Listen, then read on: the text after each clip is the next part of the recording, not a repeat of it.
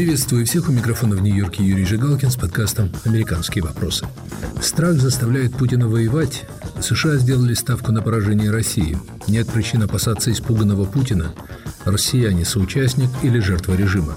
Эти и другие вопросы мы обсуждаем сегодня с американским экспертом из Филадельфийского института внешнеполитических исследований Стивеном Бланком и социологом из Радгерского университета Сергеем Ерофеевым.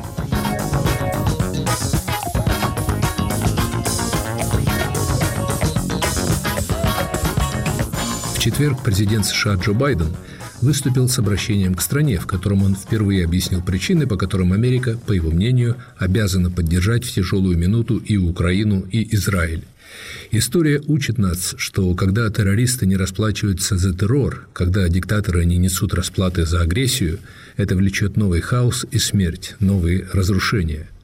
Они не останавливаются, и цена и угрозы Америке и миру возрастают, сказал президент Байден. А заключил он свое обращение заверением. Мы не можем и не позволим террористам Хамас и тиранам типа Путина взять верх. Я этого не допущу. Многие американские аналитики недоумевали, почему за полтора с лишним года, прошедших после вторжения России в Украину, Байден публично не объяснил американцам, почему Америка выделяет десятки миллиардов долларов на военную и финансовую помощь Украине – в последнее время, судя по опросам, значительное число американцев стало относиться прохладнее к идее бесконечной поддержки Киева. Обращение президента наверняка было реакцией на эти настроения. Несколькими днями раньше стало известно, что США передали Украине дальнобойные ракеты «Атакнс», которые президент Байден отказывался предоставлять Киеву, несмотря на давние настойчивые просьбы украинского руководства – Являются ли эти шаги президента США сигналом о том, что Белый дом наконец сделал ставку на поражение России, что он готов предоставить Киеву современное боевое оружие, необходимое для успешных наступательных операций, а не только для защиты от агрессора? Ответа на этот вопрос пока нет, но мои собеседники считают, что поддержка Украины продолжится и шансы на ее победы повышаются. Слово Стивену Бланку. Это необходимо было сделать год назад. Украина стала жертвой неспровоцированной агрессии со стороны России, и у нее есть право и обязанность защищать себя, а у Соединенных Штатов есть право отправлять оружие союзникам, исходя из интересов нашей национальной и международной безопасности. В данном случае победа Украины над агрессором во всеобщих интересах. Согласно журналу «Нью-Йоркер», главным оппонентом поставок Киеву наиболее эффективных видов вооружений, дальнобойных ракет, танков, самолетов был президент Байден. Но сейчас его точка зрения, по-видимому, изменилась. Это можно понять. Война продолжается. Ясно, что украинцам требуется больше наступательного оружия, чтобы добиться решительного перевеса на поле боя. При этом в Вашингтоне, как мне кажется, наконец осознали, что угроза применения России ядерного оружия – показуха, поскольку Путин понимает, что любое применение ядерного ядерного оружия положит конец его правлению. Сегодня можно, как мне кажется, сказать, что если бы Украина получила эти вооружения год назад, ситуация на поле боя была бы совершенно иной. Российская армия не успела бы соорудить все эти мощные оборонительные линии, заминировать гигантские территории, создать благоприятные условия для обороны. Но я убежден, что российская армия обречена на поражение. За более чем полтора года войны она мало чему научилась. Простой пример. Российские вертолеты, которые были уничтожены в результате удара американскими ракетами, находились на аэродроме совершенно открыто, без защиты. Действия ВМФ России в Черном море можно называть провальными. Россия эвакуирует корабли из Севастополя, поскольку она не может защитить свою военно-морскую базу от украинских атак. Или взять, к примеру, гигантские усилия и жертвы в боях за Бахмут или Авдеевку, не имеющих серьезного стратегического значения. В конце концов, за некомпетентность придется расплачиваться. Не нужно уделять много значения отсутствию крупных успехов украинской армии в ходе ее разрекламированного летнего наступления, говорит Стивен Бланк. В войнах на истощение свои правила. Войны на истощение – затяжные войны, которые, как правило, заканчиваются внезапно. Таких примеров в истории немало. К примеру, американская гражданская война XIX века или Первая мировая война. Этап войны на истощение продолжался с осени 14 до весны 18 года. Он закончился наступлением германской армии, которая к лету выдохлась. Следом начали наступление союзники по Антанте, и оно завершилось капитуляцией Германии осенью. Сейчас украинская армия укрепляется, получает современное наступательное вооружение. К весне она, вероятно, получит западные боевые самолеты, в то время как Россия вынуждена все больше полагаться на Северную Корею и Иран, не делая необходимых оперативных, тактических и стратегических выводов из своих ошибок и провалов. Я уверен, что Украина одержит победу. Война не закончится в нынешнем году, но я не буду удивлен, если это произойдет в 2024 году. На мой взгляд, американская поддержка Украины неколебима. Проблема с избранием спикера Палаты представителей будет вскоре разрешена, и Конгресс почти наверняка примет решение о выделении военной и финансовой помощи и Израилю, и Украине. Настрой на помощь Украине в ее борьбе с российской агрессией остается в американском обществе доминирующим, несмотря на то, что пресса много пишет о скептически настроенных законодателях. Американцы прекрасно понимают, что эта страна наш реальный союзник, так же, как и Израиль. Это был Стивен Бланк. Сергей Ерофеев. Известно, что президент Байден при всей его готовности помочь Украине упорно отказывался предоставлять Киеву наиболее эффективные виды вооружений.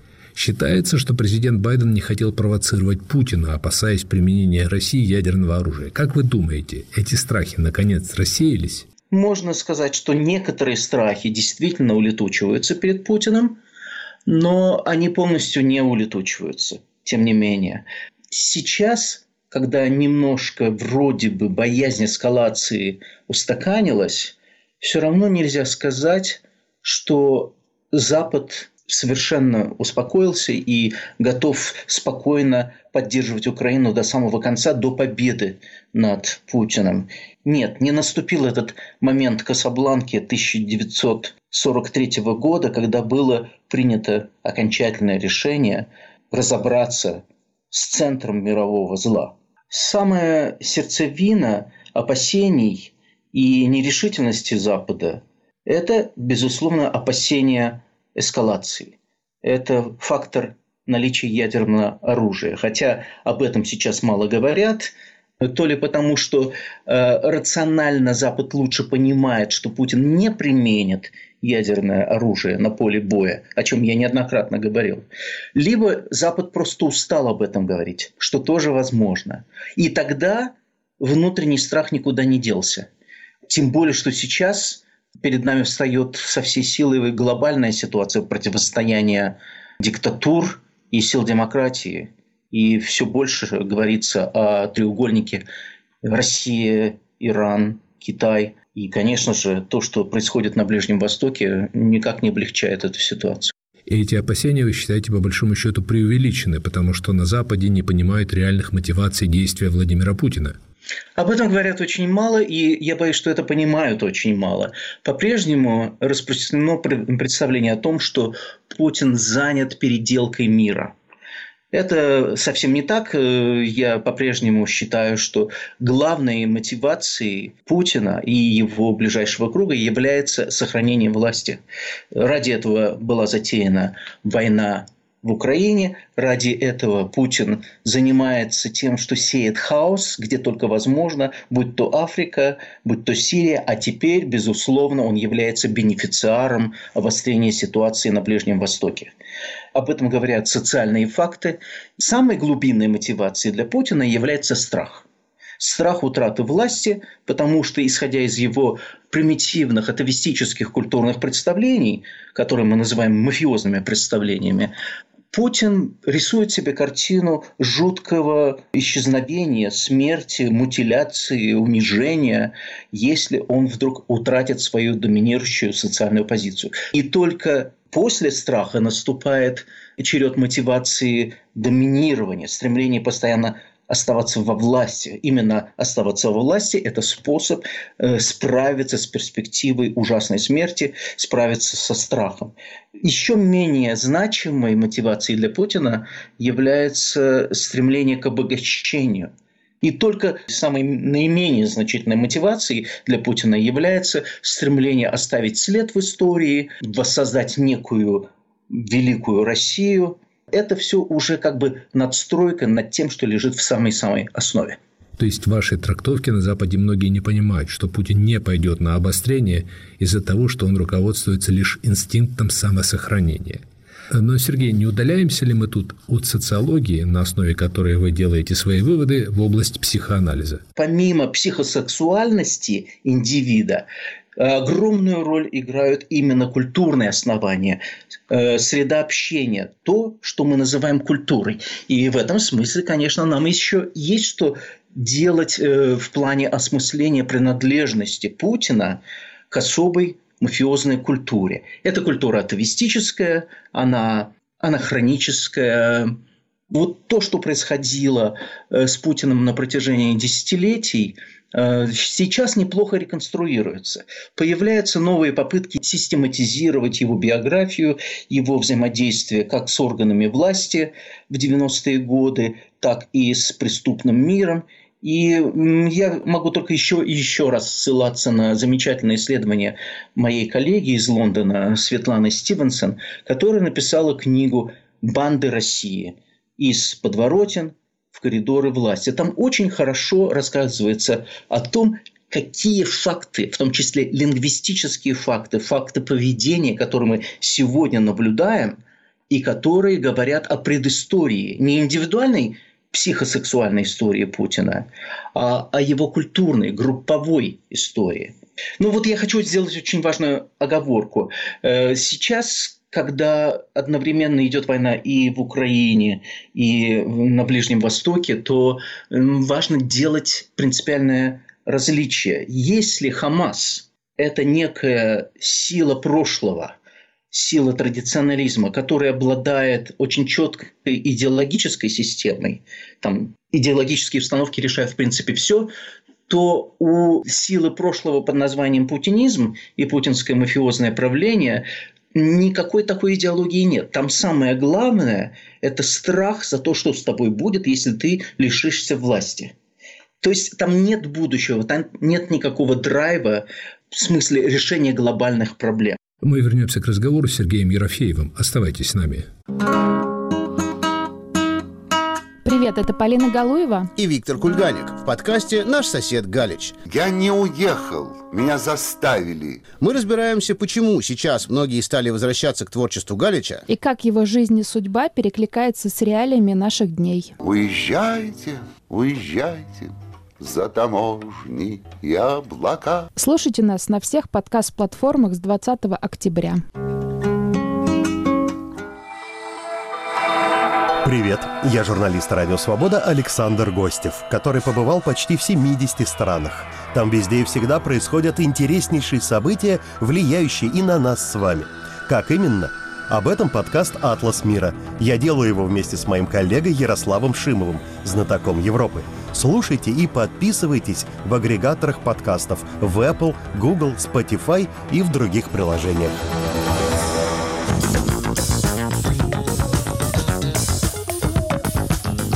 Микрофона в Нью-Йорке Юрий Жигалкин с подкастом «Американские вопросы». Страх заставляет Путина воевать. Мои собеседники Стивен Бланк и Сергей Ерофеев. Люди, неплохо знающие Путина, например, утверждают, что агрессивное поведение России объясняется его желанием оставить о себе память как о строителе новой России. Они ошибаются? Самый яркий пример то ли ошибки, то ли намеренного введения публики в заблуждение – это э, работа э, ельского историка Тимоти Снайдера – который утверждает, что Путин глубинный фашист, глубинный империалист, который начитался Ильина, или Дугина. И такой подход, конечно, совершенно упускает из виду реальные факты. Реальные факты развития того, как человек вырастает из мелкопреступного мира позднесоветского Ленинграда, как он встраивается в систему капиталистических отношений после распада Советского Союза, как он учится быть мостиком между ослабленной властью и укрепляющимся преступным миром, как он постепенно сам сплачивает преступный мир и э, делает его ценности ценностями э, старой чекистской корпорации. То есть э, чекистская корпорация начинает перерождаться. Но я не захожу так далеко, как э, заходит Алексей Навальный, Навальный говорит о том, что все здесь решает бабло, что главная идея Путина – это идея обогащения. Я же полагаю, что страсть к обогащению является только третьим уровнем мотивации Путина, а более глубинные уровни мотивации Путина – это стремление к доминации, а стремление к доминации, в свою очередь, является средством обеспечения своей социальной позиции и способом избавиться от страха. Вот этот страх, глубинный страх, он является самой-самой основой путинской власти. С этой мыслью трудно свыкнуться тем, кто живет на Западе, замкнут в своей либеральной демократической капсуле. Вы, судя по всему, сходитесь во мнении с писателем Виктором Ерофеевым, который в последних интервью называет Путина гопником, мелким хулиганом, которому, можно сказать, повезло с покорным народом. Да, Путин, безусловно, гопник, но я не согласен с Виктором Ерофеевым в том, э, что он считает российский народ безнадежным, по сути дела. Он является ярким представителем того, что я называю торговлей пессимизмом. К сожалению, вот когда либо в случае с войной на Ближнем Востоке, либо в случае с агрессией Путина в Украине мы сталкиваемся с таким наступлением сил прошлого или сил зла, то возникает целый, целый спектр реакций на это. Одним полюсом этой реакции может быть поиск некой серебряной пули, что вот завтра мы все вместе выйдем на выборы и забаллотируем Путина.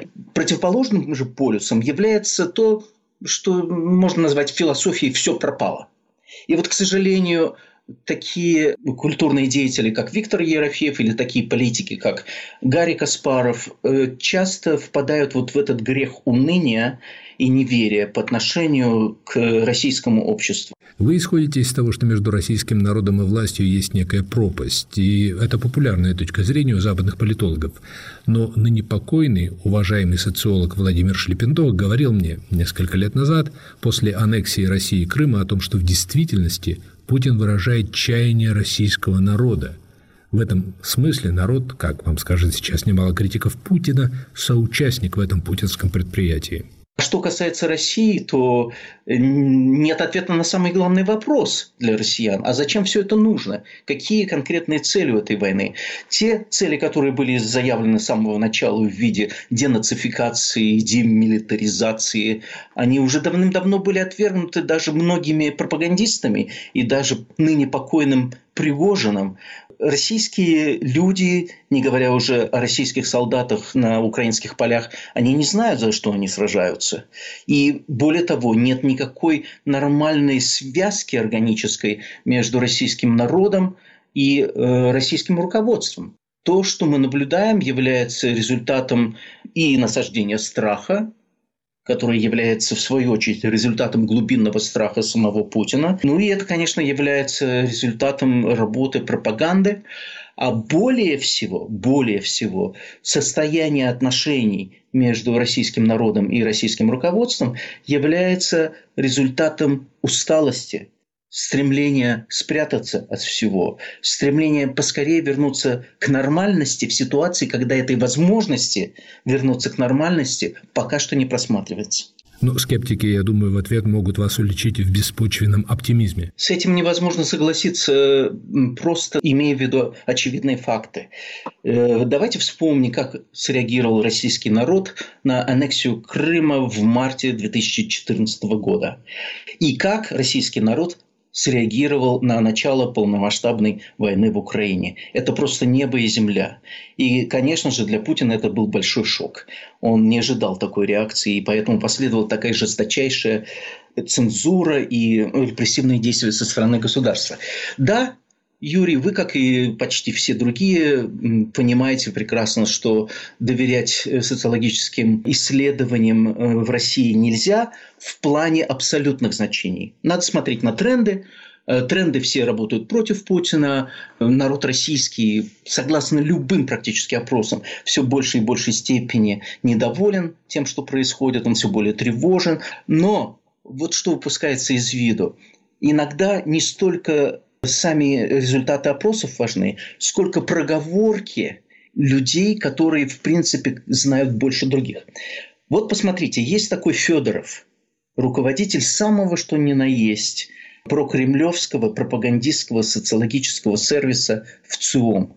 И вот этот самый Федоров в своем интервью буквально недавно сказал, что э, эту войну поддерживает 12-13%. Какие там 30, какие там 80? Когда вот самый, что ни на есть, кремлевский пропагандист говорит о том, что это 12-13%. И он же говорил о том в своем интервью, что Э, если бы россиян спросили перед войной, хотят ли они ее, то они, конечно же, сказали бы нет. Но это мы и без него знали. Конечно же, россияне, в отличие от немцев 1939 года, вовсе не желали никакой войны. Их никто не спросил. Хуже того, никто не спросил даже элиты.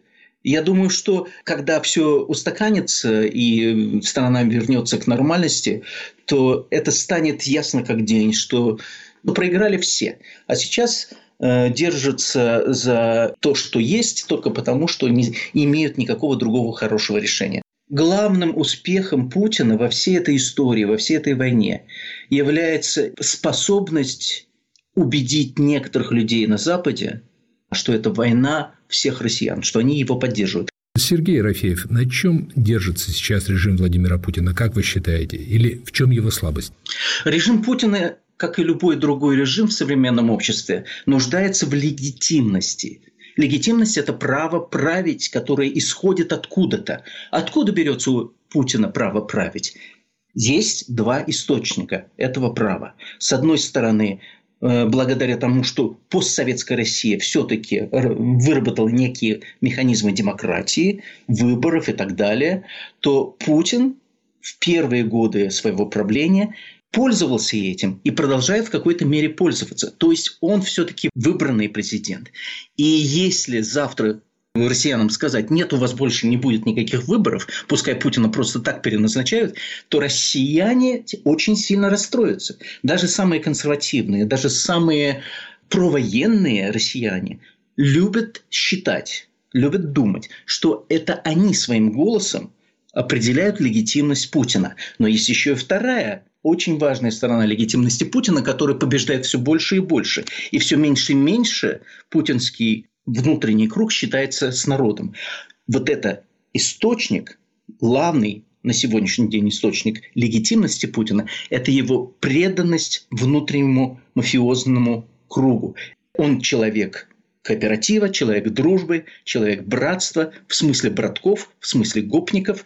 И, конечно же, от них он зависит гораздо больше. И по мере развития событий, по мере отхода от демократии, и тем более ввязавшись в войну, Путин все лучше и лучше понимает, что его легитимность лежит именно там, в его верности гопническим ценностям, в его связи, привязанности к мафиозному ядру российской системы правления. Вот на этом, конечно, его правление и строится. И это может какое-то время еще протянуться. Война – это показалось некоторым в самом ее начале как то, что подорвет путинское правление очень быстро. Сейчас, когда наблюдается некий застой, важно понимать, что это всего лишь эпизод внутри этой войны. А как вы думаете, поражение в Украине положит конец этому режиму? На этот счет существует разные мнения. Это не факт. Я полагаю, что сам вывод российских войск из Украины не будет еще означать конца путинского режима. И победа украинцев э, в этой войне является необходимым, но недостаточным условием конца Путина. Достаточным для падения режима Путина является политическое организованное действие сопротивления российских граждан. Но, конечно, это только один из фронтов. Им хотя бы не напрямую путем политического давления должен помочь свободный мир. Сергей Ерофеев, вы предполагаете, что преемник Путина будет вынужден провести, скажем так, либерализацию режима. А почему не наоборот, как опасаются многие комментаторы? Это сугубо персоналистский режим, или политическая система, которая является даже абсолютистской, и она основывается на некоторых определенных комплексах центра этой системы, конкретно господина Путина. Все остальные, кто его окружают, они ни в коей мере не обладают ни легитимностью, ни ресурсами для того, чтобы именно такое же правление сохранялось. После Путина может быть только лучше. После Путина будет очень непростой период, но эта система будет в корне подорвана мафиозное ядро может быть, еще каким-то образом продолжит существовать, но вот коррумпированная бюрократия, которая почувствует перемены, она не будет поддерживать никого так, как она сегодня поддерживает Путина. Нет такого человека, который мог бы после Путина сохранить э, силу этой системы. Эта система в дальнейшем может только разваливаться. В последние дни произошли два символических события. В то время как президент США отправился с визитом солидарности в Израиль, ставший объектом террористического нападения со стороны Хамас, президент России отправился в Китай, где зазвучали заявления о необходимости создания многополярного мира. Сближение Москвы и Пекина тревожит американских наблюдателей, обеспокоенных перспективой создания блока. Насколько, по-вашему, обоснованы такие тревоги? Возможно ли реальные союзнические отношения между Китаем и Россией? Китай прекрасно понимает, что э, путинская система, Россия, как вот она сейчас есть, является прекрасным таким хулиганом, некой шестеркой, неким гопником, который она может использовать для осложнения ситуации в мире. Путин будет стараться выживать э, как можно дольше за счет обмана, за счет страха, за счет того, что он будет насаждать хаос за пределами России – и, конечно же, он будет всячески пытаться убеждать Китай, что он ему нужен. Хотя экономически в отношениях с Китаем Россия очень-очень сильно проигрывает. Но Путин готов всем пожертвовать. Он готов пожертвовать человеческими жизнями на полях Украины, он готов пожертвовать миллиардами долларов в экономических отношениях с Китаем. Это все для него совершенно не важно по сравнению со стремлением удержать власть и таким образом побороть свой страх потери своей социально-политической позиции. Это был подкаст «Американские вопросы», ведущий Юрий Жигалкин. Страх заставляет Путина воевать. Моими собеседниками сегодня были военный эксперт Стивен Бланк и социолог Сергей Ерофеев. Слушайте «Американские вопросы» на сайте Радио Свобода, на канале подкастов «Свободы» в YouTube, в приложении TuneIn. «Американские вопросы», как и всегда, доступны на всех основных платформах подкастов. Пишите мне, комментируйте в социальных сетях. Всего доброго. До следующей недели.